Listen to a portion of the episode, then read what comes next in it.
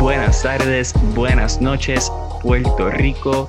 Hemos regresado a otro gran episodio de Deportes 100 por 35, el podcast. Mi nombre es Miguel Hidalgo y hoy tenemos un episodio especial acerca de la cartelera que estará presentando Top Rank este sábado en Kissimmee, Florida, donde nuestros boricuas son la atracción principal.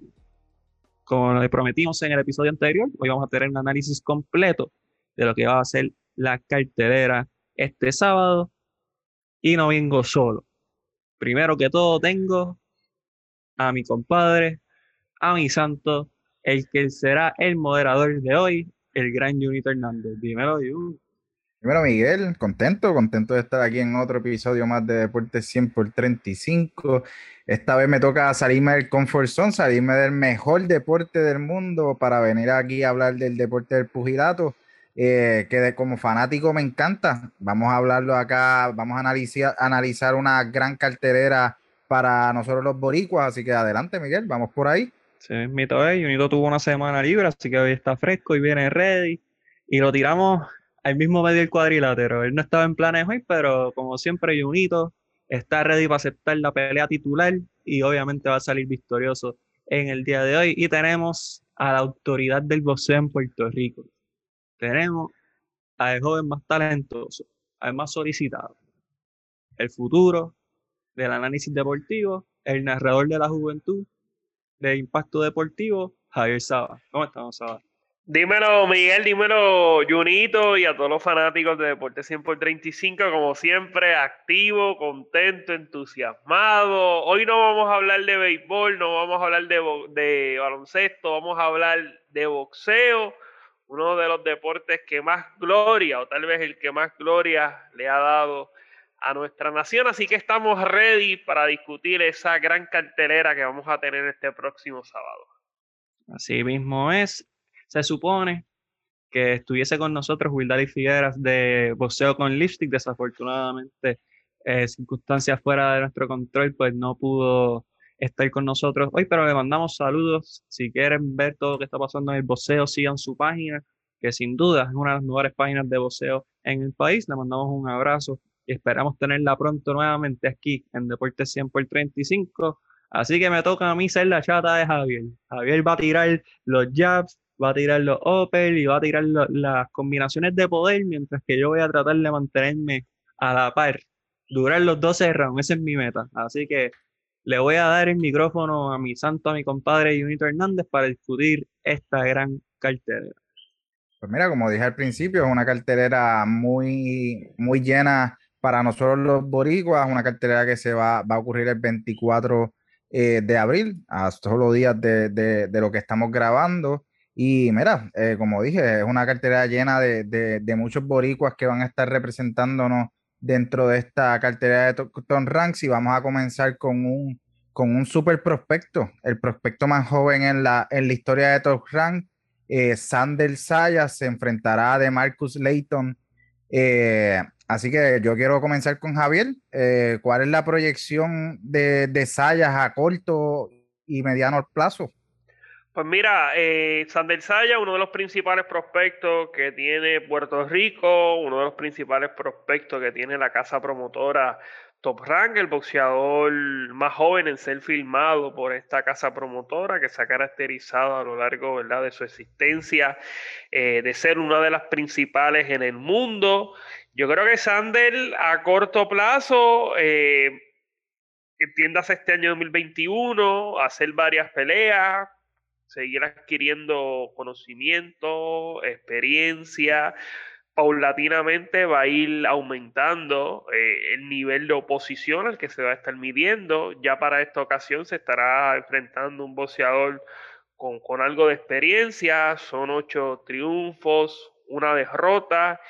Eh, y es el primer boxeador que, que, que, es evidentemente más, más grande que, que Sander Saya, que aún no está ni cerca de ser su, su mejor versión. Yo creo que Sandel, mientras vaya pasando el tiempo, va a seguir adquiriendo más fuerza, va a tener más experiencia y va a tener que ir aumentando de, de, peso, subiendo de división. A, corto plazo, entiéndase 2021 finales o tal vez principios del 2022, Sander Saya debe estar buscando un título regional que lo ranquee entre, entre los mejores en cualquier organismo para así luego buscar una pelea por título mundial. Yo creo que a Sanders se le va a hacer un camino perfecto, un camino pedido a mano, que va acorde con el talento, con la habilidad, con el poder que tiene Sanders Saya y con la proyección, la proyección que tiene Sander, que como va, como va y como pinta, yo creo que en un futuro vamos a tener eh, una superestrella. Este próximo sábado, Sander eh, no debe tener ningún tipo de problema en salir por la puerta ancha. Miguel, eh, Sander cuenta con un récord de 7 victorias, 0 derrotas, 5 victorias por la vía rápida.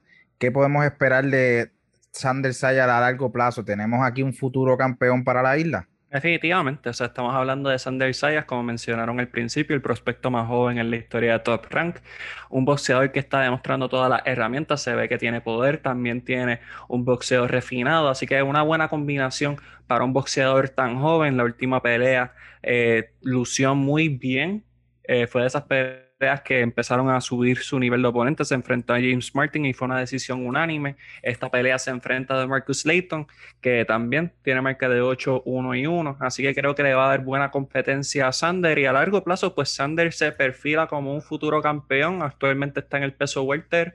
Eh, él siendo un adolescente o un joven adulto, como quieran visualizarlo, pero eventualmente su cuerpo va a seguir subiendo de peso naturalmente por su constitución física, es un boxeador alto, así que no me extrañaría verlo en una división super welter, en una división tal vez llegando hasta peso mediano, si, si tú sabes, lo llevan de la mano, pero Sanders Saya sin duda es uno de los mejores prospectos que tiene Top Rank y como dice Javier, lo van a llevar de la mano. Esperamos que no de la manera que se llevó a tal vez a, a Félix Verdejo, tal vez llevarlo un poquito más acelerado, brindarle competencia de calidad desde más temprano para ver en realidad cuál es el futuro de Sanders, pero Sanders sin duda tiene un potencial muy grande a su favor. Javier, eh, Miguel menciona un dato importante con la, comparación con Verdejo. ¿Qué debe hacer el grupo de trabajo de Sayas para no cometer los mismos errores que se cometieron con la carrera de Félix Verdejo? Mira, pues yo creo que Sander Sayas, son dos casos, dos casos distintos. A mí no me gusta hacer mucha, mucha comparación. Eh, lo que pasó con Verdejo, pues pasó, haya sido positivo, haya sido negativo. Eso depende ¿verdad? del modo, o sea, de la perspectiva de uno son dos casos eh, distintos, cada persona es un mundo, ¿verdad? En cada mundo pasan cosas distintas. Yo creo que, mira, el, eh, el equipo de trabajo de Sander Saya ha estado claro. Cuando él habla, él se expresa muy bien, un boxeador que, que se mantiene, ¿verdad? Por, me parece por la línea correcta, tiene una gran ética de trabajo. Yo creo que lo llevan bien, es cuestión de mantener el enfoque, mantenerse eh, concentrado, confiar en su talento, confiar en sus habilidades y él va a tener el éxito. O sea, él tiene todas, literalmente, de los boxeadores que vienen en, ascenso, él tiene todo, todo para ser una, una superestrella. Él toma un camino eh, diferente, un camino distinto. Muchos de los boxeadores esperan esa clasificación olímpica para recibir grandes ofertas de parte de las casas promotoras. El caso de Sander Sayas no necesitó de unos Juegos Olímpicos, no necesitó de unos Juegos Panamericanos, no necesitó de unos Juegos Centroamericanos para él poder conseguir esa lujosa firma. Así que él tiene todo, es cuestión de que mantenga la dedicación, mantenga el enfoque, la concentración, que su futuro es muy prometedor. Primera, de uno de los prospectos más grandes que tenemos en el boxeo, vamos a comenzar a, pasar a la primera pelea de la noche. Eh, un joven que está recién comenzando, Jacob Gómez Saya, se va a enfrentar a Moblis Villega, que tiene un récord de tres victorias, una derrota, dos victorias por la vía rápida, una pelea a cuatro rounds. Javier, ¿qué me puedes decir de Jacob? Pues mira, es un boxeador de apenas un, una experiencia profesional, solamente, ¿verdad? Pues varias se tiene más que un combate. Me parece que preliminarmente no iba, no iba a haber acción en esta cartelera, sin embargo, Henry Lebron, quien sí iba a estar iba a estar activo, a última hora se le cayó la pelea y le dan la oportunidad a este boxeador Jacob Gómez, él es, de Cagua, y va a tener esa oportunidad de abrir esta mega cartelera que puede ser histórica para el boxeo puertorriqueño. Así que yo espero una buena demostración, yo espero que salga por la puerta ancha y que sea la primera de todas las victorias puertorriqueñas que vamos a tener este, este próximo 24 y hay que verlo, hay que estar al pendiente a ver cómo se desempeña ahora eh, en, una, un escenario grande como es este escenario allá en, en la Florida, donde va a estar al pendiente toda la fanaticada, no solamente de Puerto Rico, sino la fanaticada del boxeo, así que es un muy buen escenario para enseñar su talento, sus habilidades, sus quilatas. Así que yo espero que también salga por la puerta ancha Jacob Gómez. Javier, y otro de los jóvenes que recién está comenzando es uno de los hermanos Adorno, Jeremy Adorno, con un récord de cuatro victorias, cero derrotas, se enfrenta a Ramiro Martínez con récord de dos y cero, dos victorias, cero derrotas. Eh, ¿Qué me puedes decir de Jeremy Adorno?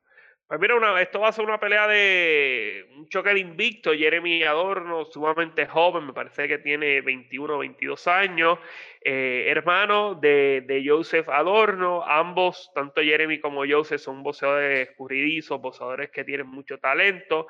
Jeremy, pues ha tenido, eh, más allá del talento, pues tiene la exposición de ser hermano de, de, Joseph, aunque yo entiendo que Jeremy va a querer su, su, su propia historia, un boxeador muy talentoso, escurridizo y que también debe obtener una victoria, aunque se va a estar midiendo a un boxeador que, que al momento eh, marcha invicto, pero yo apuesto al talento, apuesto a la habilidad, apuesto a la, al gran trabajo que vienen haciendo su esquina, eh, el equipo de trabajo de, de, los adornos, y Jeremy es un boxeador muy talentoso, lo ha demostrado en todo, todos sus combates, escurridizo, tiene un boxeo fino. Y yo creo que este próximo sábado va a salir por la puerta ancha y va a mantener ese, ese récord invicto.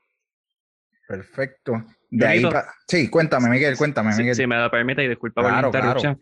Eh, Jeremy, como mencionas, Javier, aparte de ser un boxeador escurridizo, tiene tres victorias por decisión, o sea que lo ha, estado experimentando lo que es el límite en su tiempo limitado como profesional. Se va a estar midiendo a Ramiro Martínez, que tiene dos empates en su en su carrera, así que dentro de todo, aunque Ramiro sí está invicto, pues sí ha encontrado dificultad en encontrar la victoria en todos sus combates, así que creo que es un buen inicio para Jeremy para poder seguir mejorando su perfil, aprendiendo de los diferentes tipos de oponentes que va a encontrar a través de su carrera. Y es lo mejor que le puede pasar a un boxeador que claramente es más defensivo y más de contragolpe a un noqueador natural. Así que creo que va a ser una buena pelea para Jeremy Adorno contra Ramiro Martínez, que va a ser en el peso junior, junior plumas. Me corriges a ver si ese es el término correcto. Eh, y van a ir a cuatro rounds. Así que va a ser una buena pelea para él.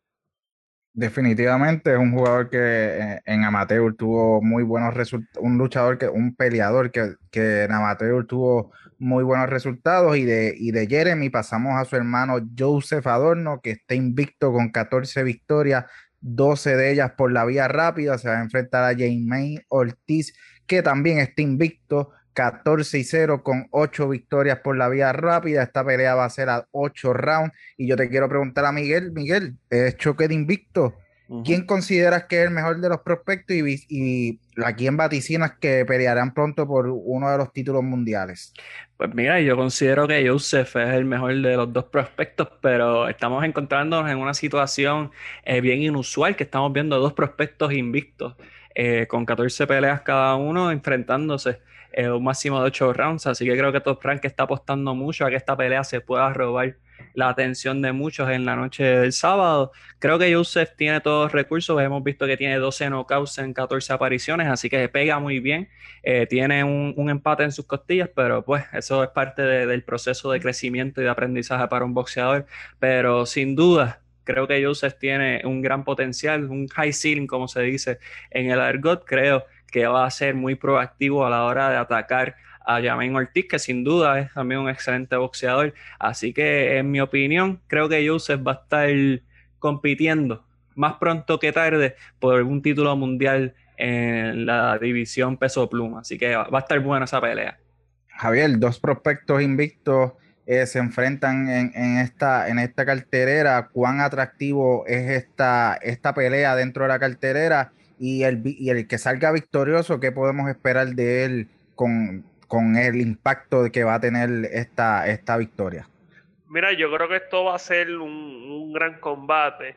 No tengo el dato a la mano, pero me parece que el boxeador eh, Ortiz también es de ascendencia eh, puertorriqueña. Eh, Joseph necesita una victoria convincente. ¿Por qué necesita una victoria convincente? Porque ya él carga con un empate en su carrera. Ese empate fue para allá, para enero del, del 2020, un empate dividido ante Héctor García. Esa pelea se celebró allá en Atlantic City. Yo creo que él necesita una victoria convincente. Se va a estar midiendo a un boxeador eh, que lo va a ir con todo. O sea, un boxeador que marcha invicto. Este, este Ortiz, él también tiene que demostrar que, que es de esos principales prospectos que hay en, en los Estados Unidos. Eh, así que yo creo que esto va a ser una pelea muy interesante, va a ser una pelea de estrategia, va a ser una pelea que, los dos van a salir con, muchos deseos de salir por la puerta ancha, porque una pelea de una victoria de Joseph Adorno, como indiqué, tiene que ser convincente para demostrar que es uno de los principales prospectos. Entonces, si Ortiz sale por la puerta, por la puerta ancha, está tumbando a uno de los principales prospectos, o sea, va a poner su nombre eh, bien en alto en cuanto a los a los prospectos que hay en los Estados Unidos internacional. Así que yo creo que por todos lados esto va a ser una pelea que me parece que va a ser la pelea de la noche. Yo creo que esto se puede robar el espectáculo, puede ser una, una gran pelea, podemos esperar una pelea bien, pero que bien cerrada. Eh, así que vamos a ver qué pasa. Eh, me parece que José Adorno se ha medido a boxeadores eh, sus últimos combates, boxeadores que tienen un poco más de, experiencia, así que, que, vamos a ver, Jose necesita una victoria convincente para él despejar dudas, para él eh, dejar claro que es uno de los principales prospectos que hay en el país. Y Javier, hay que hacer hincapié de que esta es la división más compleja, o una de las más complejas en todo el, organismo de boxeo, o sea, tiene a Teófimo, tiene a Gervonta Davis, tiene a Dylan Haney, o sea, es una división que presenta mucho talento Así que estos boxeadores tienen que presentar lo mejor que ellos puedan y seguir subiendo poco a poco ese escalafón para poder competir por títulos mundiales, que definitivamente cuando les toque no van a tener rivales fáciles en esa división. Definitivo, definitivo. O sea, yo te lo digo, yo necesito una victoria convincente. Necesito una victoria convincente para él dejar claro que él es uno de los principales prospectos y que en un futuro puede estar luchando por una corona mundial.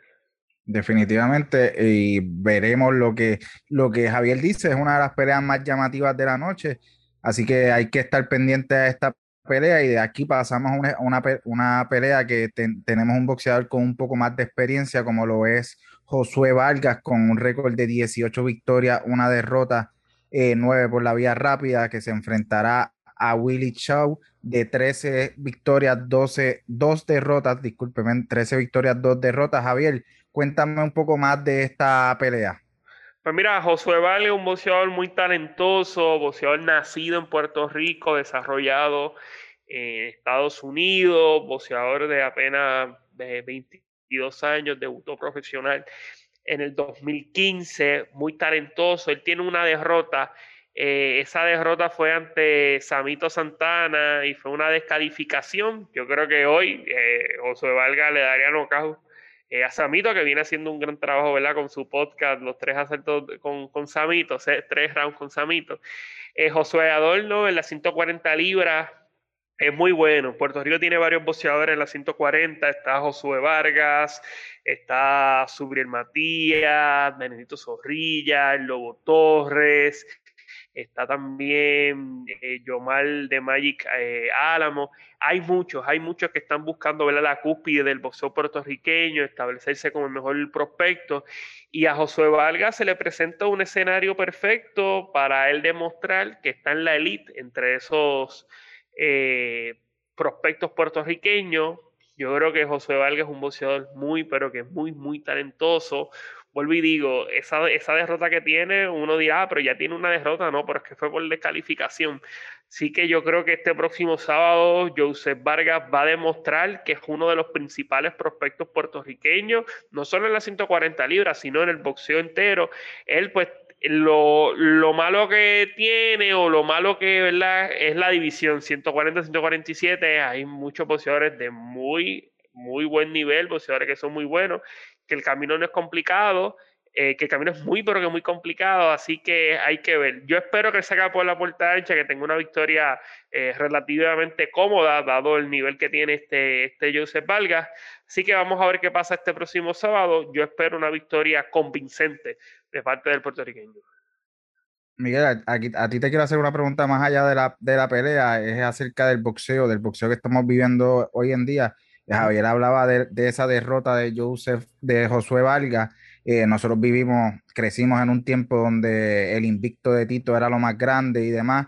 ¿Cuánto afecta a un joven, a un joven boxeador el, el pues tener una derrota en, en, al principio de tu carrera? Yo creo que no afecta tanto como en tiempos pasados. Antes se apreciaba mucho este concepto de estar invicto. Eh, lo vimos Tito con De La Hoya, batalla de invictos, pelea del nuevo milenio.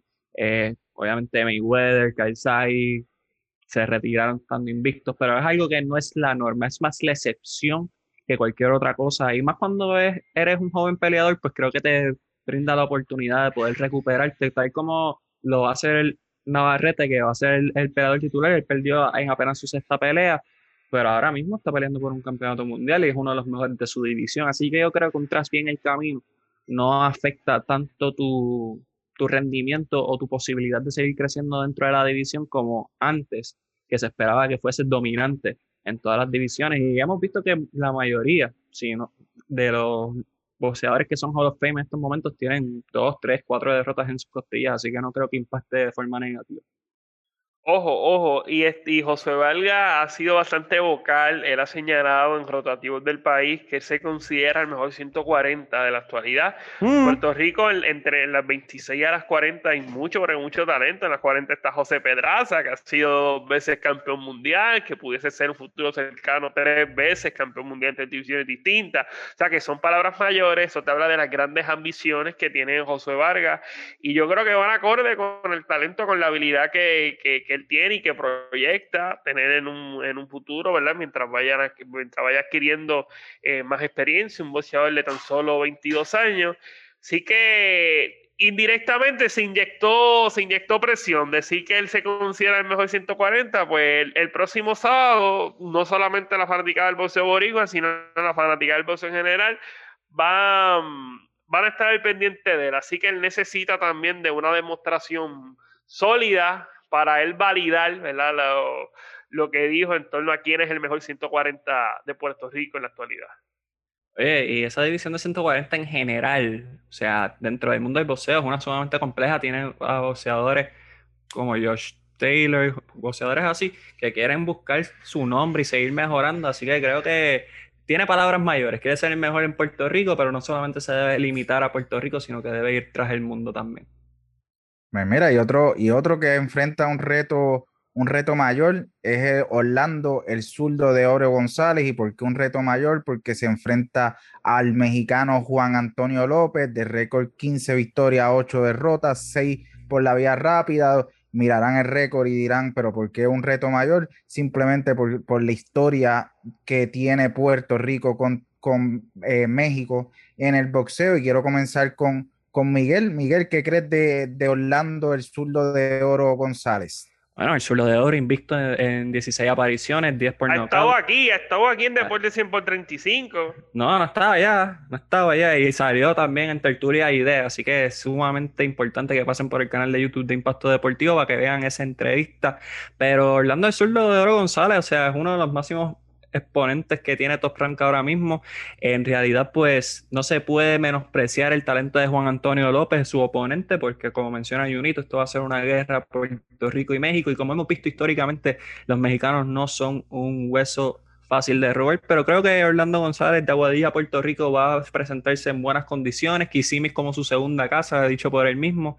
Creo que va a presentar una estrategia y un plan de boxeo que va va a llevarlo a esa victoria. Está sumamente emocionado, lleva tiempo inactivo, está loco por volver a competir, ha estado entrenando sólidamente, así que yo espero que el zurdo de Oro González, Capu, como le dicen algunos como, como Javier, pues va a tener una victoria convincente este sábado en Kissimmee, Florida, su segunda casa, como él dice. Javier, ¿cuán interesante va a ser esta pelea boxística en el ring? Pues mira, es una pelea que tenemos que estar pendientes. ¿Por qué? Porque el zurdo de Oro González estuvo bastante activo eh, el año pasado. Parece que tuvo tres peleas. Eh, se midió a boxeadores del calibre de, de Luis Poroso, boxeador que fue olímpico con Ecuador, boxeador de mucha experiencia en el boxeo aficionado, en el boxeo profesional tuvo la oportunidad de medirse al Explosivo Machado, es campeón mundial puertorriqueño. Sí que tuvo un 2020 bastante activo. El último semestre, pues se tuvo que resguardar ya que sufrió una fisura en uno de sus nudillos.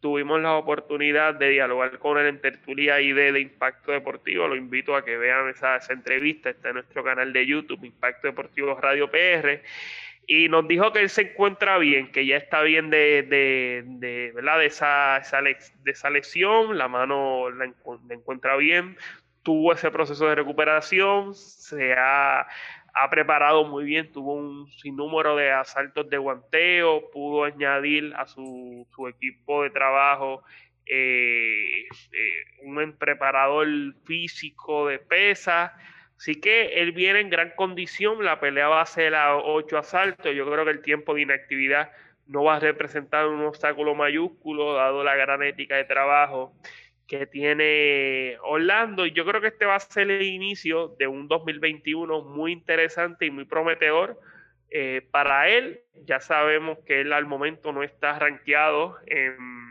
en ninguno de los organismos, que eso lo limita para buscar un título mundial. Él anteriormente se había especulado la posibilidad de medirse el Pitufo Díaz, Pitufo tomó otro camino, Orlando sufrió ¿verdad? Esa, esa lesión que lo mantuvo alejado de, del ring.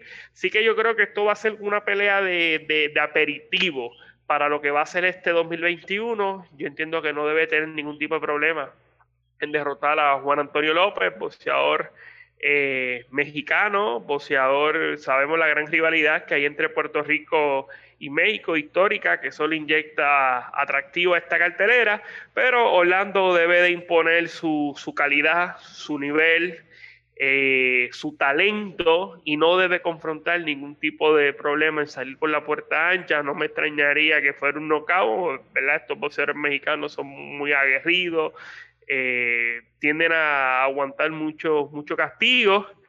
A mí en particular, pues desearía que fuera knockout, pero me gustaría ver, ¿verdad?, cómo se, eh, cómo se va desarrollando, cómo, cómo va haciendo los ajustes Orlando de cara, de cara al futuro.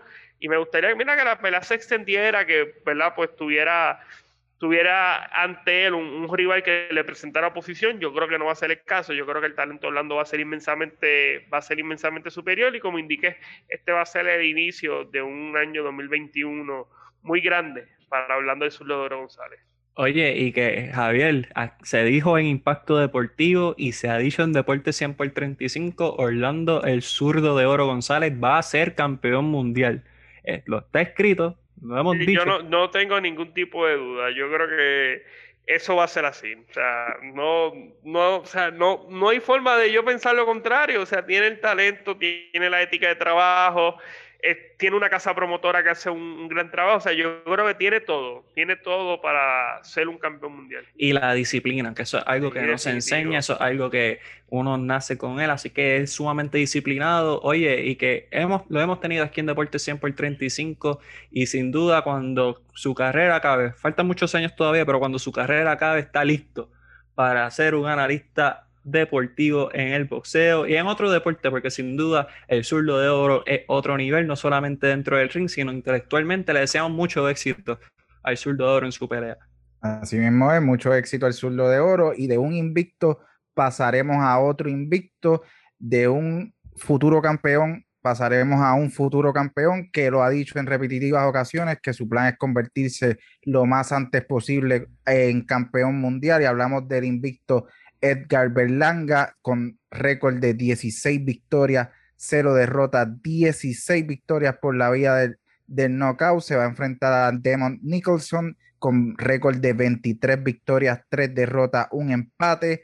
La realidad es que la historia de, Berlanga nos ha, dado, nos ha dado a entender que es un, un boxeador de poder. Eh, Miguel, te pregunto, Nicholson, ¿Será un oponente que podrá presentarle ese reto que estamos esperando de Berlanga? Bueno, en cuestión de peleas, o sea, tiene una marca de 23-3 y 1, así que tiene experiencia dentro del mundo del boxeo.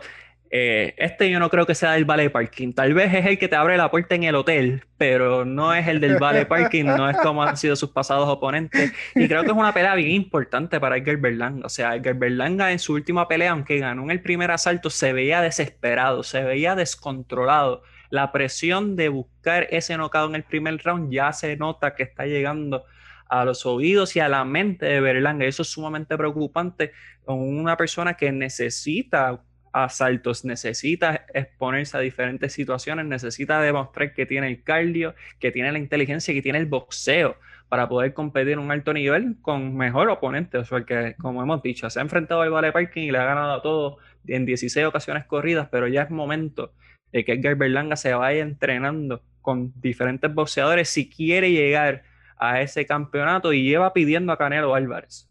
Y ganarle a Canelo Álvarez no es fácil para nadie. Así que si él quiere tener esa pelea más pronto que tarde con Canelo Álvarez, tiene que boxear, tiene que exponerse a diferentes situaciones, no puede seguir con la mentalidad de que lo voy a acabar en un round. Me gustaría ver un boxeo más refinado, me gustaría ver diferentes combinaciones al cuerpo y a la cara, me gustaría ver un Edgar Berlanga demostrando un boxeo fino más que un boxeo de, poder. Javier, eh, Ed Nicholson ¿será Nicholson el primer eh, boxeador que, o el boxeador que haga eh, eh, mandar a, esos próximos rounds a Edgar Berlanga? O sea, porque eso es una de las incógnitas de, este boxeador boricua, que pues obviamente sus peleas se acaban rápido. ¿Tendrá las herramientas para, para pelear a distancia? ¿Y, será este el primer reto? Pues mira, Junito, eso lo sabremos el sábado. Lo que te puedo decirle es que es un boxeador que en comparación a los que se ha medido eh, Berlanga previamente parece ser el de mayor nivel. Él tiene una derrota ante Jesse Hart, un gran boxeador en, las entre 168 a 175. Le hizo dos grandes peleas eh, a Gilberto el zurdo eh, Ramírez. Luego en la 165 cayó derrotado por nocaut. Me parece que fue ante ante Joe Smith. Voy a cotejar el dato. Eh, pero, o sea, este Nicholson le duró siete asaltos a Jesse Hart. Jesse Hart lo derrotó por un knockout técnico. Eh, previo a eso, tiene una pelea ante Steve Rose, en la que cayó derrotado por decisión dividida. Empató ante Emmanuel Alim. O sea, es un boxeador, mira, eh, por debajo de, de lo regular. Lleva un total de cinco victorias en ristra eh, antes de esa, después de esa derrota ante Jesse Hart. Como indiqué, es el boxeador de mayor nivel al momento, pero no es un nivel, ha sido otra cosa. Ha sido noqueado previamente, como te indiqué. En, el 2014 también fue noqueado con un boxeador desconocido, Licam eh, Byfield. Yo creo que Berlanga va a salir por la puerta ancha nuevamente y creo que va a ser en el asalto de, de apertura eh, ¿Es positivo o no es positivo que Berlanga siga ganando en el primer asalto? Pues mira, Miguel toca un punto interesante. En esa última pelea se vio desesperado, se vio ansioso de que el Berlanga por acabar el, combate en el primer asalto. Tuve la oportunidad de dialogar con Félixito Trinidad, los invito a que usted vea la entrevista. Estelar. Impacto Deportivo. Está, no está ya. En el, en el YouTube, así es Miguel, así es. Y le preguntamos a Tito qué pensaba de Berlanga, qué consejos le, ha dado a Edgar Berlanga. Berlanga en varias ocasiones ha visitado Puerto Rico, ha tenido la oportunidad de conversar con Tito. Y Tito le dijo, mira, Berlanga tiene que coger las cosas con calma, no se puede desesperar. En ocasiones se va a estar midiendo a boxeadores que aguantan, boxeadores con mucha experiencia, que tienen buena quijada, que tú le puedes dar arriba y no lo vas a tumbar, que tiene que trabajarlos abajo. Eh, que tiene que ser paciente. Si la pelea pasa del primer asalto, pues con calma, vamos a coger las cosas con tranquilidad y vamos a implementar ese, ese plan de, pelea, ese plan de trabajo que, se hizo durante la preparación, si es que llegase a darse el caso, ¿verdad? Y yo creo que eso es lo que tiene que, tener en mente Berlanga, eh, ejecutar su plan de trabajo y no desesperarse y no tener esa presión esa obsesión por acabar el, el, combate en el primer asalto. Yo creo que no es positivo de que Berlanga aún no se haya medido a boxeadores de mayor nivel, no es positivo de que aún no haya podido pasar de ese primer asalto. O sea, tiene el poder y quién sabe, tal vez es que el muchacho es un superdotado, algo de otro mundo, jamás nunca antes visto, que los va a acabar a todos, independientemente de quién tú le pongas enfrente. Pero eh, eso es bien difícil de que pase. Hay boxeadores que aguantan mucho.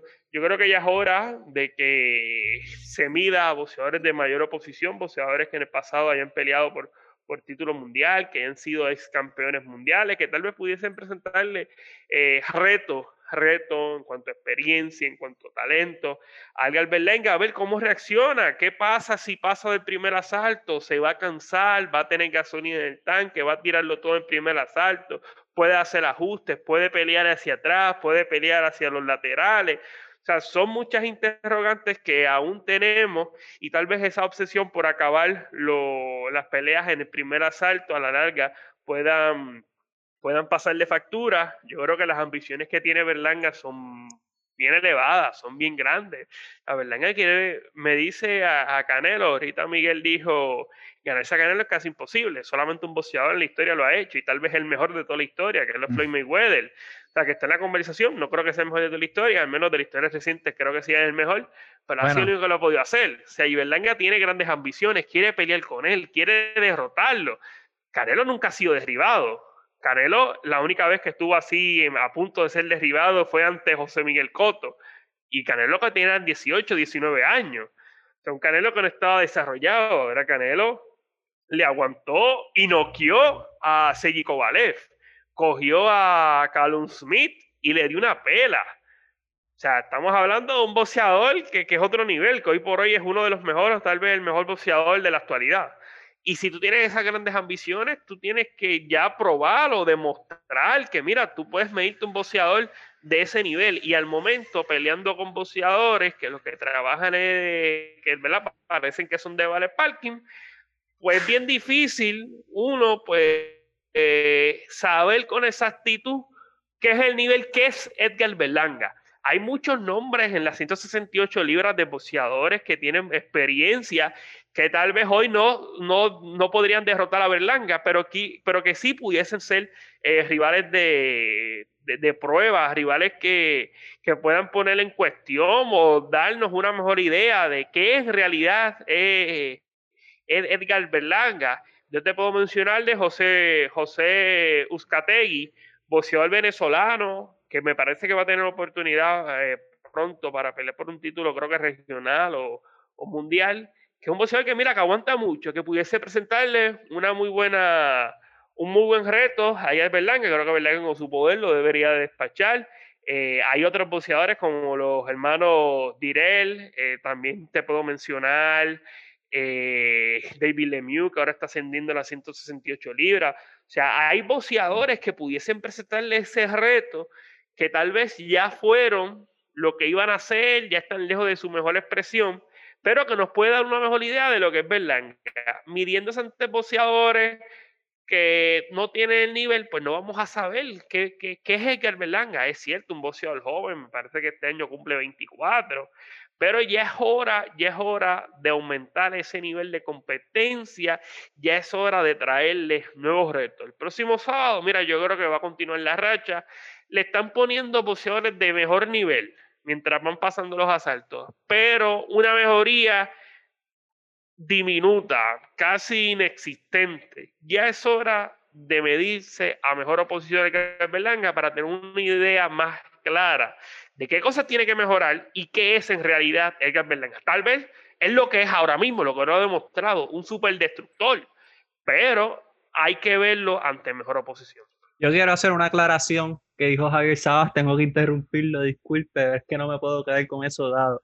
Yo jamás, jamás he dicho que Canelo es casi invencible. No, no, no. Él perdió con Triple G dos veces, en mi opinión. Él perdió con Erisland y Lara. O sea, no, no estamos hablando de alguien que, es, que no es posible derrotarlo. Oye, pero que son muy. Yo estoy de acuerdo contigo. Yo creo que al menos la primera ante Golovkin la perdió claramente. O sea, Golovkin le dio una pela en esa primera pelea. La segunda yo la marqué empate y yo, mira, te la puedo decir que Canelo mejoró. Y tal vez contra Lara también vi ganadora a, Lara sobre, sobre Canelo. Sí, pero o sea, son boxeadores, el eh, caso de Golovkin va a ser Salón de la Fama, y Landy Lara puede estar en la conversación. O sea, son boxeadores de, alto nivel, son, boxeadores grandes. Berlanga todavía ni cerca, no se, ha, no se ha enfrentado a nadie. No, no, quería disputar el comentario porque no considero que Berlanga está ready para enfrentarse a Canelo, que está, oye, independientemente de lo que pensemos de cuál debe ser su récord, su récord actual es el mejor ahora en su peso, no tiene competencia y si Berlanga quiere competir, o sea, yo no estoy ni hablando de ganar, si él quiere competir con Canelo Álvarez, él tiene que enfrentarse a mejores oponentes de mayor calidad y que sepan boxear, no solamente que, que den duro, o sea, él necesita experimentar todo tipo de boxeo para mejorar su manera de boxear. O sea que definitivamente le falta mucho a Edgar Berlanga todavía. Creo que ya hay que dejar esta fantasía de, los streaks de primer round y enfocarse en lo que cuenta, porque si te retiras y nunca ganaste un campeonato y tienes más knockouts, a nadie le va a importar. Para ser campeón hay que, hay que ganar. Miguel, tú tienes los campeones en la 68. En la CMB, Canelo Álvarez.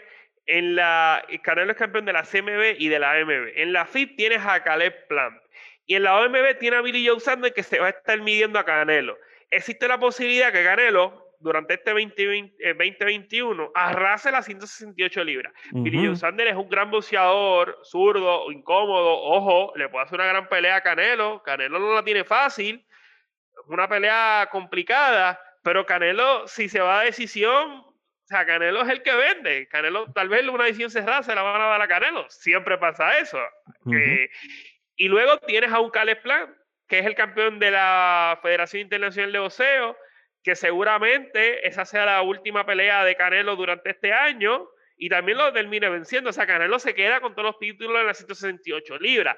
Subir a las 75, yo creo que eso no es una posibilidad para Canelo. Tal vez me dice a Joe Sweet Jr., que yo creo que es el boxeador, el campeón de menor nivel, se coronó recientemente, pero tiene mucha pegada, que con un golpe puede acabar a Canelo. Ya un Dimitri Vivol son asuntos mayores. Y ni hablar de Artur Beteviv, que ese boxeador está a otro, a otro nivel. Ruso, 16 triunfos, todos por nocaut. Yo creo que ahí Canelo no tiene que mirar absolutamente nada. Tal vez ganarse uno de los títulos mundiales de menor nivel de la AMB, que es el título regular, el título interino, el título regular lo, lo ostenta Jean Pascal, tal vez es una posibilidad de Canelo subir. O sea, yo no veo, yo no veo a Canelo subiendo a las 175 libras, por lo menos eh, dentro de uno o dos años no lo veo subiendo a las 75, porque realmente hoy él, ante Artur Beteviev y ante Vivol, está difícil, complicado y yo con un golpe para acabar la pelea. O sea que yo creo que se va a caer a 68. Y si, escucha bien, si Berlanga se quiere quedar a 68 y ser campeón mundial, al parecer no va a tener de otra, a menos que Canelo deje un título, va a tener que medirse el Canelo Álvarez. O sea, que estamos hablando de que esto va a ser tal vez 2022, a más tardar 2023, si es que Canelo suba a las 65. Así que yo creo que ya es hora de que Edgar Berlanga se mida a boxeadores de mayor nivel, que sean reto que pasen de ese primer asalto para ver cómo él ajusta, cómo él reacciona ante la oposición, porque las ambiciones son muy grandes, las ambiciones son muy grandes y es bueno decirlo, es bueno soñarlo, pero si no va acorde con, con el trabajo, con, con, las exigencias, pues mira, va a ser bien difícil y puede pasar un bochorno si se da esa pelante Canelo, que con mayor experiencia lo lleva a la escuelita. Así que yo creo que ya es hora que Top Rank le ponga mayor oposición. Yo apuesto al talento, apuesto a la habilidad de Eker Berlanga. Yo creo que sea, ya él está ready para venirse a mejor oposición y lo va a demostrar y lo va a sacar por nocaut. Me parece que tal vez el hecho de que acaban los asaltos del primer asalto, las peleas en el primer asalto, pues como que más atractivo para la casa promotora y quieren mantener esa línea para llamar más la atención, para vender más taquilla, para vender más pagos por ver. Yo creo que ya es hora de cambiar esa, esa visión. Esa narrativa. Eh, sí, sí, esa cosa de mercadeo, de vamos a venderlo de mejor manera. Mira, no, ya él está ready para venirse a la oposición, ya está ready para venirse a campeones mundiales, a boxeadores que tienen la oportunidad de ser retadores mundiales, ya es hora. ¿Por eh, qué no? Porque después le pueden pasar factura cuando se mide un boxeador de nivel, que lo lleva a la escuelita, un Billy Joe Sanders. Te lo digo, o sea, eh, si hoy pelea, hoy, hoy, 20 eh, de abril del 2021, Billy Joe Sanders ante Edgar Berlanga. Billy Joe lo lleva a la escuelita, lo lleva a la escuelita, le da un 12-0, un 2 y le tira, un perfect game. Ya es hora de que Edgar Berlanga se mida ante mejor oposición. Oye, y Edgar Berlanga corre el riesgo de tener una carrera similar a lo que tuvo Juanma López, que sí fue campeón, pero, pero Juanma López se tardó mucho en enfrentar boxeo de calidad. O sea que, para evitar ese tipo de comparativa en cuestión de carrera, no uno con el otro, porque obviamente divisiones diferentes, circunstancias diferentes, pero para saber quién es Edgar Berlanga en verdad, en realidad, es momento de que enfrente mejores oponentes. Definitivo.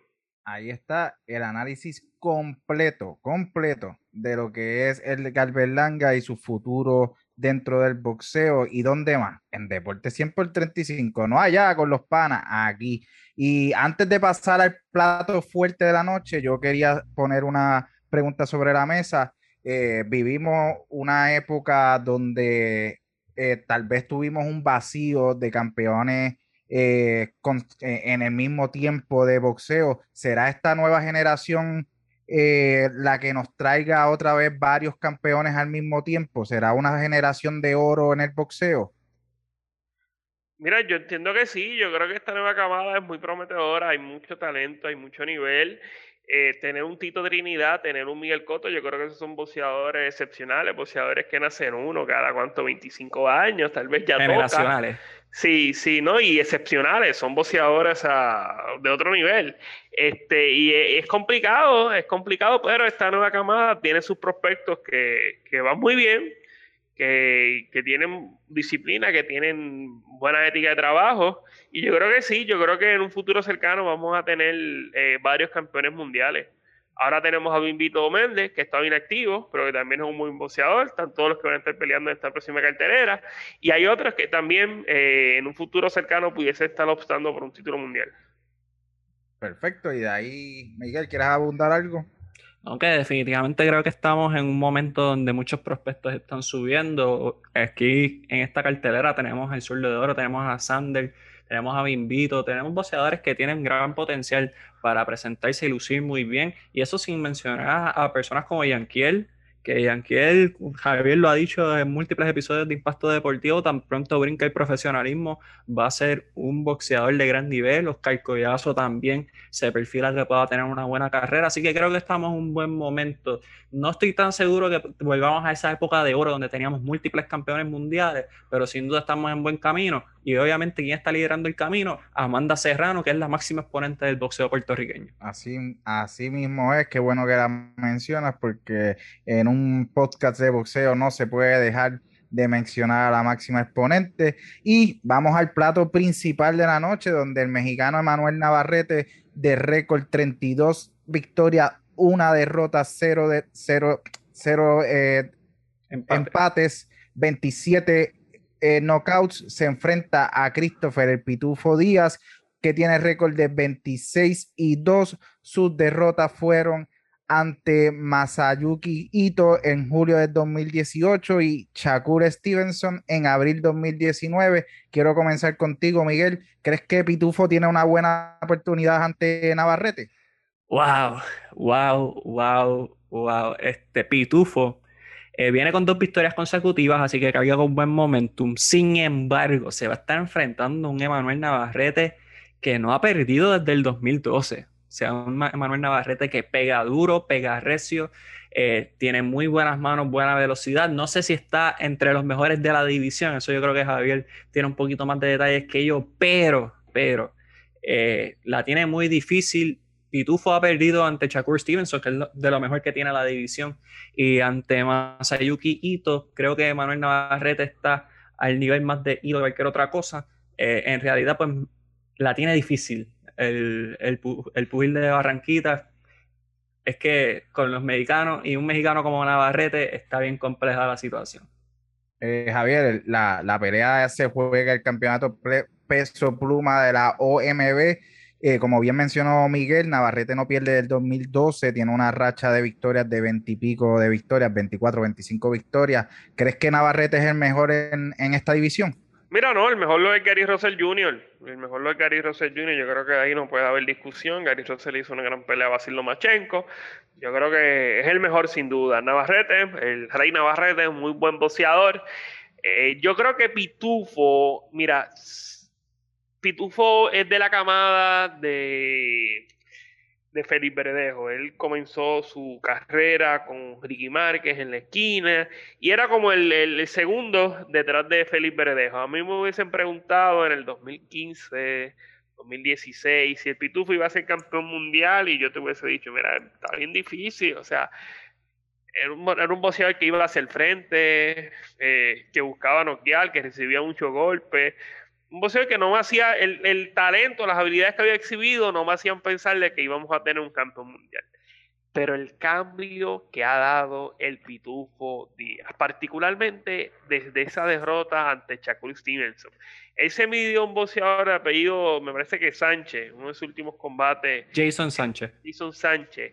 Yo lo veía bien complicado. Este Jason Sánchez había ganado a Jan Rivera, boxeador puertorriqueño, que ya yo lo tenía entre los principales prospectos y lo, lo sacó, lo, lo derrotó con bastante comodidad. Y yo pensaba que Pitufo se le iba a hacer bien complicado. Y el boxeo que exhibió Pitufo, caminando hacia atrás, eh, pegando en retroceso, moviéndose muy bien hacia los laterales, corriendo el rim, utilizando el jab. Era un pitufo que yo jamás nunca en mi vida me imaginé que lo iba a ver.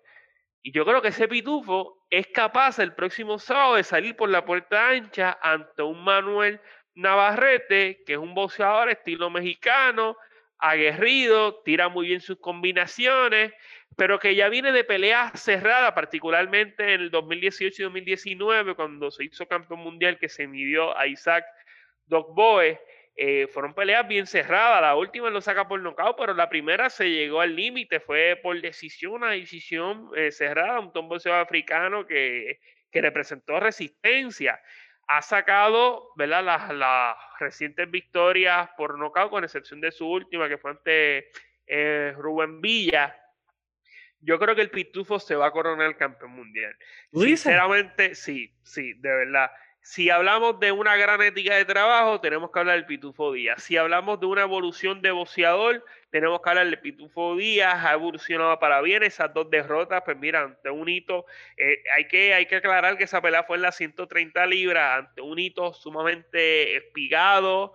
Eh, complicadísimo por su altura. Pitufo trató, pero Ito, yo creo que en esa pelea, y me parece en mi percepción, eh, Pitufo tenía todas para ganar y como que se descuidaron, como que no le dieron el valor, el respeto a Ito, y yo creo que a la larga pasó factura, cayendo derrotado por decisión.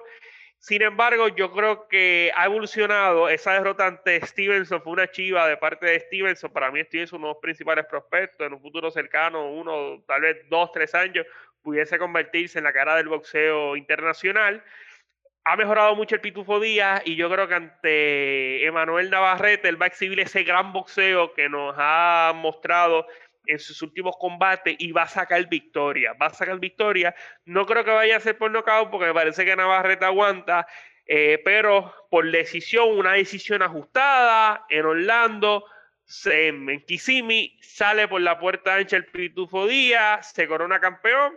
El segundo varón al momento en ser campeón mundial, o sea, de los que tenemos activos, David Vito Méndez, yo creo que se, ahora se va a unir eh, Pitufo Díaz y va a ser el inicio de la primera de muchas coronaciones que vamos a tener en un futuro cercano para el boxeo puertorriqueño. Yo creo que ya se va a hacer justicia con el Pitufo, ha mantenido una ética de trabajo, el enfoque, la concentración, a pesar de esas dos derrotas, ha podido reajustar, ha evolucionado. Me hace recordar el caso de Miguel Cotto, cuando cae derrotado ante Pacquiao, uno decía, ya no tenemos nada con, con Cotto, ya va en picada, cambia de esquina, trae mano Stuart, se hace campeón mundial nuevamente, cae derrotado ante Mayweather, cae derrotado ante, ante Austin Trout, uno decía, pues ya, aquí se acabó, trae Freddy Roach, le da otro aire, y este Pitufo Díaz, con esa gran ética de trabajo, con esa dedicación, con esa disciplina, le ha dado otro, otro aire a su carrera y nos ha dado esa ilusión de que en él vamos a tener un campeón mundial y como dijo Tito en la entrevista que le hicimos,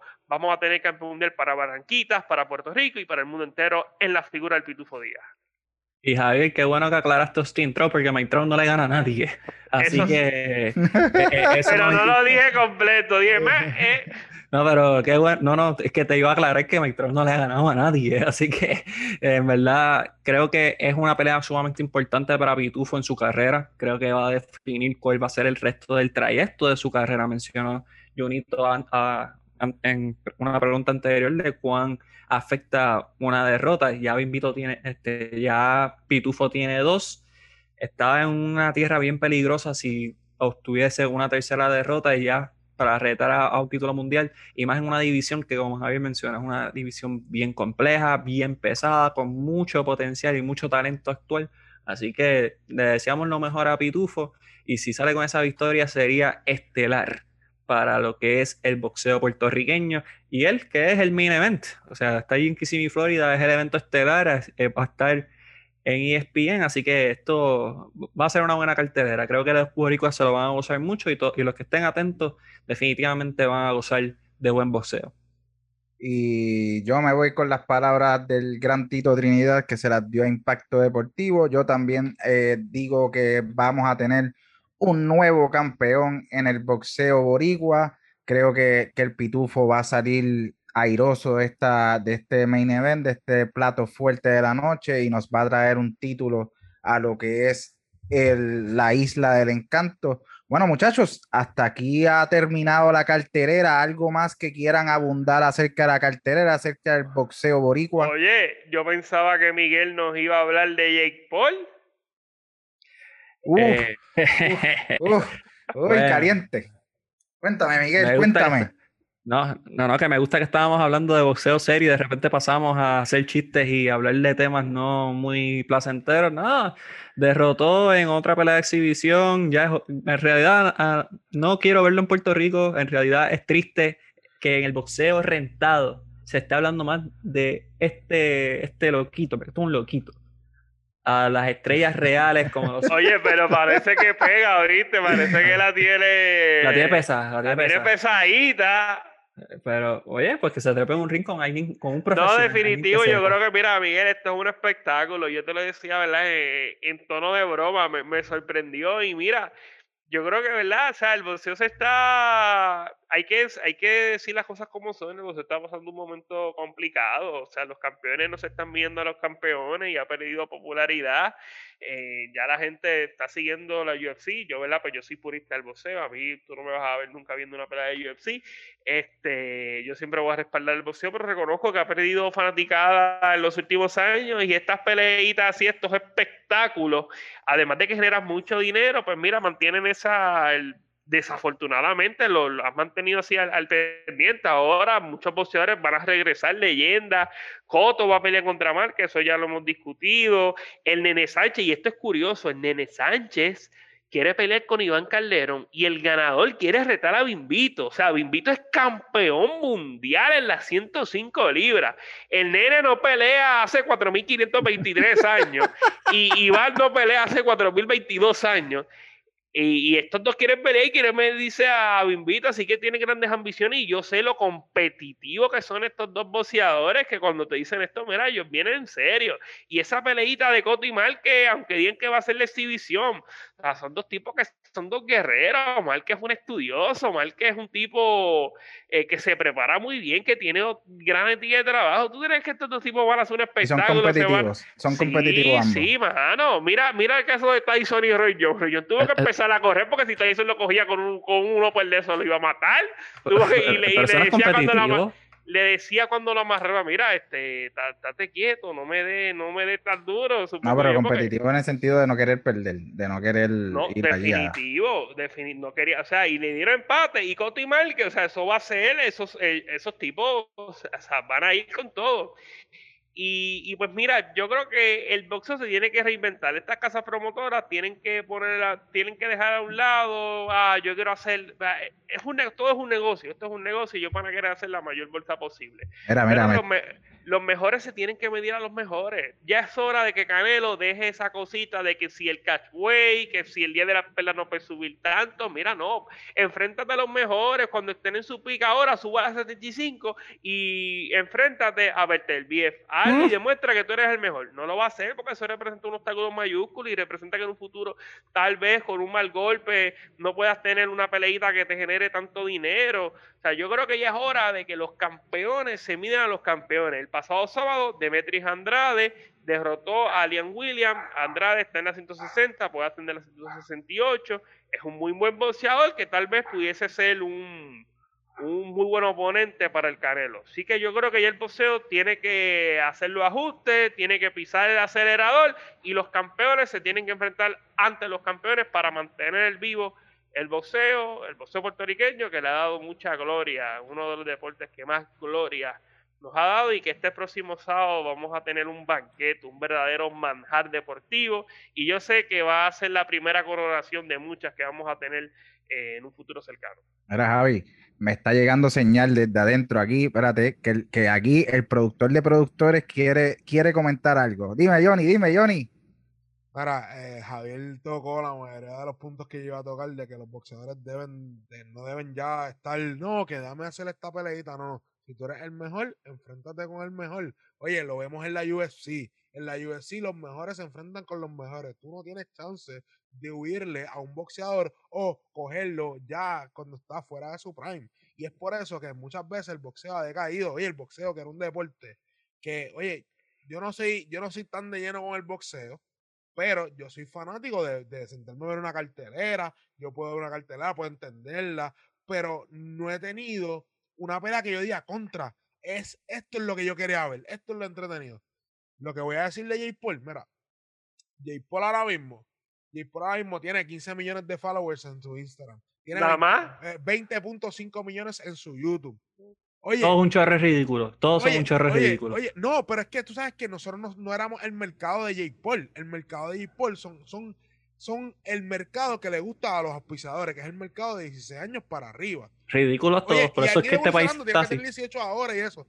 Estamos claros de eso, Miguel. Pero el chamaco vende. Y eso es lo que está trayendo el boxeo. Y la gente quiere seguir viendo peleas de esta. Quiere seguir viendo artistas cogiendo puños de J. Paul. y, y gente que, oye, le pusieron un peleador de MMA y lució feo.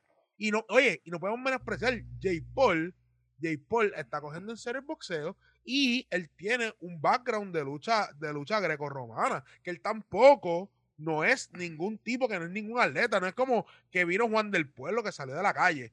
Estoy claro, estoy claro que, oye, contra, eh, hay boxeadores que si le dedican tiempo, le dedican años y no tienen el reconocimiento que esto tienen de pero lamentablemente ese es el mundo que el boxeo le dejó plasmado para que estos tipos de peleas fueran lo que estuviesen al frente del deporte.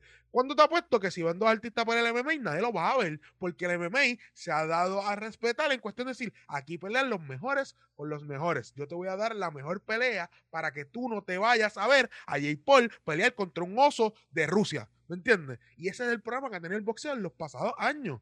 Bueno, mira, mira cuánto tiempo esperamos. Mira cuánto tiempo esperamos. Mira cuánto tiempo esperamos para ver la pelea de Pacquiao y Mayweather. para tener esa una galaxia. Exacto. Exacto. Ya no estamos viendo. Sí, sí, mira, Tito, Tito y de la olla. Nunca se dio la revancha. Roy John y Tito pelearon en el 2008 cuando ya Tito llevaba tres años inactivo y Roy John venía de coger varios knockouts. Yo creo que las últimas peleas así buenas que hemos tenido, eh, de Wilder y contra Tyson Fury. Y ahora que se especula que vamos a tener a Anthony Joshua ante Tyson Fury. Yo creo que los pesos completos nos han dado cátedra. Lo que hemos los, que más que hemos criticado de que ahora son malangos son los únicos que se han, han tenido los pantalones para medirse ante los mejores. Falta que Joshua también se ajuste los pantalones y se enfrente ante Tyson Fury o ante Deontay Wilder. Y ahí Teofimo contra Banchenko también es otra pelea. No, sí, sí, sí, sí, durísima, durísima. Pero no, no estamos teniendo esos vega combates y por eso es que el eh, UFC y las artes marciales mixtas seguirán teniendo la ventaja sobre el boxeo mientras las casas promotoras sigan más pendientes al negocio que al deporte. Así que nada, nosotros estaremos sumamente atentos, esté pendiente de las redes de Deporte 100 por 35 e Impacto Deportivo para todo lo que va a ser la cartelera de el sábado. Oye, Javier, Mira, yo tengo que decir algo rapidito. Si usted, yo sé que aquí hay muchos fanáticos de los Yankees. Si usted es fanático de los Yankees, espérate, es fanático de los de Yankees, ¿Cómo lo Yankees invito. aquí? No, porque es que, es que realmente me eh, vi algo y eso me, me dio. Estás Si usted- ofendido. Si usted es fanático de los Yankees y usted quiere ver un episodio de fanáticos de Boston, tiene que pasar por dando, dándole seco de, de pura grasa.